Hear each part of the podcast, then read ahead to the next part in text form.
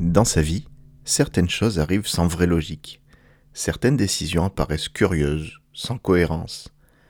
Prendre du recul sur son passé, se remémorer toutes ces étapes qu'on a vécues, c'est l'occasion d'en tirer des leçons, de réfléchir à ce qu'on aurait fait différemment, ce qu'on n'aurait pas fait du tout. Mais ça peut être aussi l'occasion de connecter les points.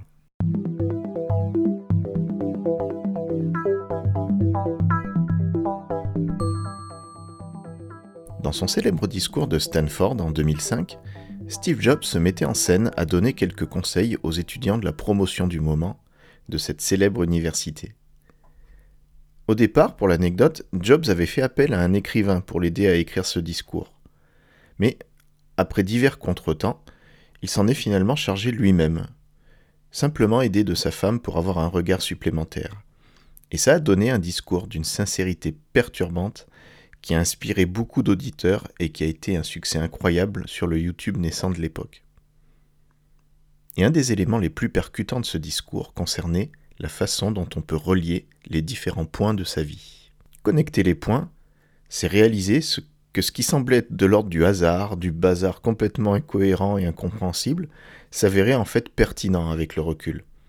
Parce que c'est en rassemblant les différents éléments du puzzle qu'on arrive au final à voir l'image dans sa globalité. Pour Steve Jobs, dans son récit, c'était l'apprentissage de la typographie qu'il avait eu étant étudiant. Il racontait que, pendant ses jeunes années, il était lui-même dans une université, poussé ainsi par ses parents, et n'y trouvait absolument pas sa place et s'apprêtait à abandonner. Mais plutôt que d'abandonner directement, il s'était inscrit à un cours qui a priori n'avait aucun lien avec ce qu'il souhaitait faire, qui était celui enseignant l'art de la typographie, l'art de dessiner des lettres de la manière la plus élégante possible en respectant ainsi des principes ancestraux. Cette université était assez spécialisée dans cet art-là, et les étudiants étaient réputés pour, produire des affiches qui étaient incroyablement élégantes pour euh, les fêtes euh, qu'elles annonçaient. Ce point-là, pour Steve Jobs, apparaissait complètement incohérent par rapport à son parcours. Quel intérêt au début des années 70 d'apprendre la typographie pour un étudiant qui est sur le point d'abandonner et qui a plus des, rêves de Katmandou et de, liberté comme les hippies de l'époque. Et c'est bien des années plus tard que Jobs arriva à connecter ce point-là avec ses réalités du moment. Au moment où il concevait le Macintosh, il se mit à travailler de manière complètement obsessionnelle la façon dont les lettres devaient être affichées à l'écran. Et c'est ainsi que connecter ce point de cette anecdote étudiante l'amena créer, ou plutôt à engager les ingénieurs à travailler sur une des caractéristiques les plus marquantes du Mac premier du nom, c'est-à-dire la possibilité d'avoir à l'écran des polices élégantes et de pouvoir les imprimer de manière tout aussi élégante, lui donnant aussi ainsi un avantage par rapport aux PC qui fonctionnaient tous avec une interface texte à l'époque.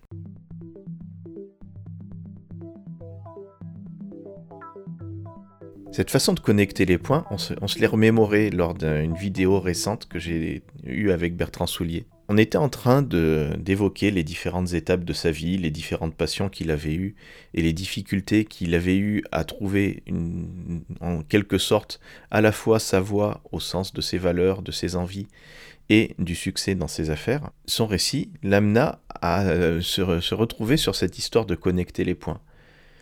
Dans sa jeunesse, il avait des rêves de sportif. Puis il avait assez rapidement abandonné ça et s'était consacré à l'étude d'Internet et se passionna pour la publication de contenu, qui était complètement balbutiant à l'époque. Et ce n'est que finalement que très récemment que Bertrand a été amené à connecter ces points-là, à se dire qu'il pouvait tenter de vivre de la fusion de ces deux passions, du sport, dont il était redevenu fan et euh, qui l'a amené à faire jusqu'à un marathon après s'être beaucoup entraîné à courir, et cette euh, histoire de publication sur Internet.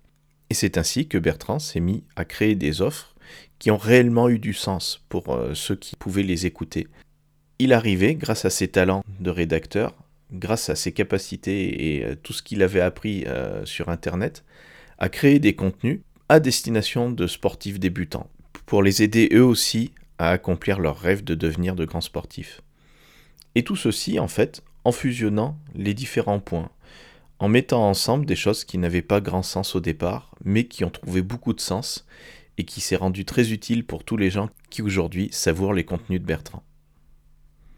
Connecter les points, ça peut aussi être dans une entreprise.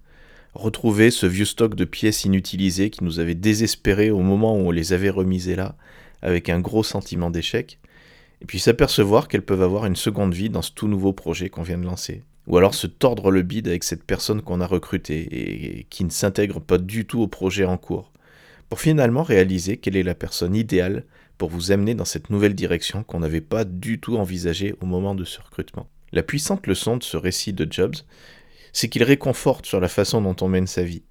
Simplement profiter du chemin, suivre ses envies, suivre son intuition, peut amener à des choses qui font parfois peur, mais qui peuvent aussi s'avérer étonnantes bien des années plus tard.